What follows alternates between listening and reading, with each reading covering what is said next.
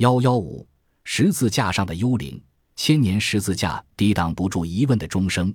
耶稣身世再度掀起历史的波澜，是非却谬自有时间待证。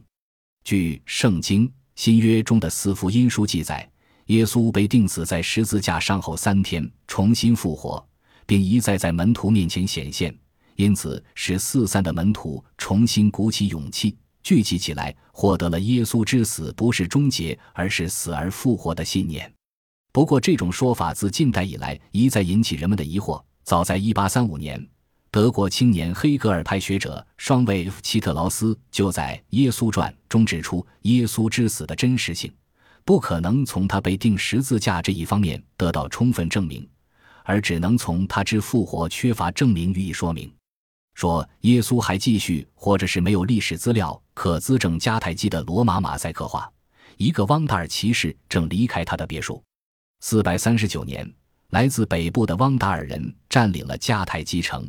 罗马在非洲的统治几近丧失，明的。但如果认为他真的死了，那也只好把十字架之死认为是真的死了。英国学者卡本特认为，有关耶稣处死的情形，福音书的技术大都是为了显示其如何在细节上都实现了旧约的预言。耶稣，美国圣经文学专家莱肯指出，耶稣被钉死在十字架上。完成了替人类赎罪的使命，是新约中福音故事的基础，也是整部新约神学思想的基础。圣经文学也有不少神学家和科学家用各种方法对意大利都灵大教堂的一块坟墓进行测试与检验考试。据说这块坟墓曾包括耶稣的尸体，是真是假，众说纷纭。不过，在本世纪出版的两本书却引起了人们极大的兴趣。他们都另辟蹊径，对耶稣的身世做出了标新立异的解释。一九八二年，英国德拉科特出版社出版的《圣祖与圣杯》一书，由英国人 H. 林肯、美国人阿尔利以及新西兰人 M. 贝京三人合作撰写。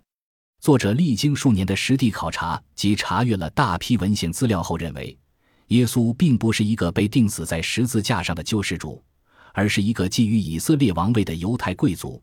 其娶了一个名叫玛丽马格达林的女子为妻，并生有子女数人。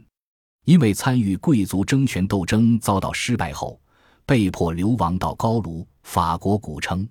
为了防备政敌的谋害，他将妻子儿女留在高卢，并捏造自己被判刑钉死在十字架上的故事，自己只身遣返祖国。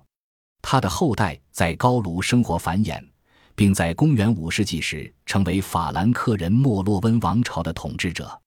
至公元十一世纪末，耶稣的后裔参加了十字军东征，创建耶路撒冷拉丁王国的哥德费卢瓦布隆即为耶稣后裔。关于耶稣家族的血统就被称之为圣杯血统。他的秘密一直由秘密教会西安山隐修会所保存。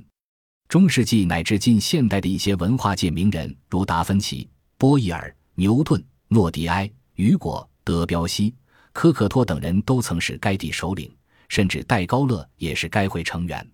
西安山隐修会禁止普通教徒了解耶稣家族的秘密。作者甚至声称，悬挂于天主教堂的圣母像，并非耶稣之像，而是其妻玛丽玛格达林的画像。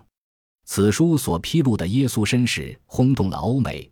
被西方书评界称之为二十世纪最有争议的著作。该书至一九八六年便已连续印行了六版，仍畅销不衰。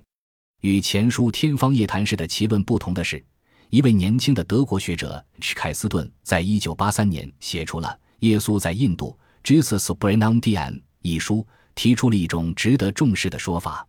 该书是作者自一九七三至一九八三年间数度在东方、土耳其。伊朗、阿富汗、印度游历、考察和研究的结果。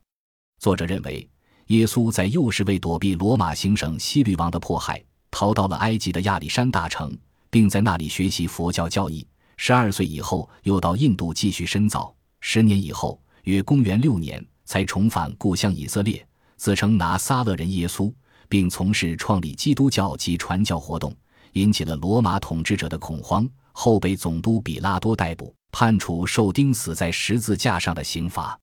当耶稣被钉上十字架之后，受尽了折磨。为了营救他，有人暗中在送给他喝的酸酒中投放了麻醉药物，造成了耶稣的假死，如同莎翁剧作《罗密欧与朱丽叶》中朱丽叶假死的情节一般。而耶稣时代的犹太人深谙此道，后由富商约塞夫买通了当局和行刑者，得到了耶稣的尸体，并用解毒药拯救了他的生命。使其得以复活。耶稣治好伤病之后，曾多次在其门徒面前显现。此后便在叙利亚、波斯、土耳其一带秘密传教，直到十六年之后，携其母亲一起到印度克什米尔定居，以约兹亚萨夫 （Uzesa） 之名著称。据说曾到北印度、中国新疆等地讲道受经。以年逾八旬的高龄，在克什米尔的斯利纳加山中。至今，斯利纳加旧城中央仍保存耶稣的陵墓，名为先知约兹亚萨夫之墓。每年还迎来成百上千的香客朝圣。仁者见仁，智者见智，也许统统是一派讹传。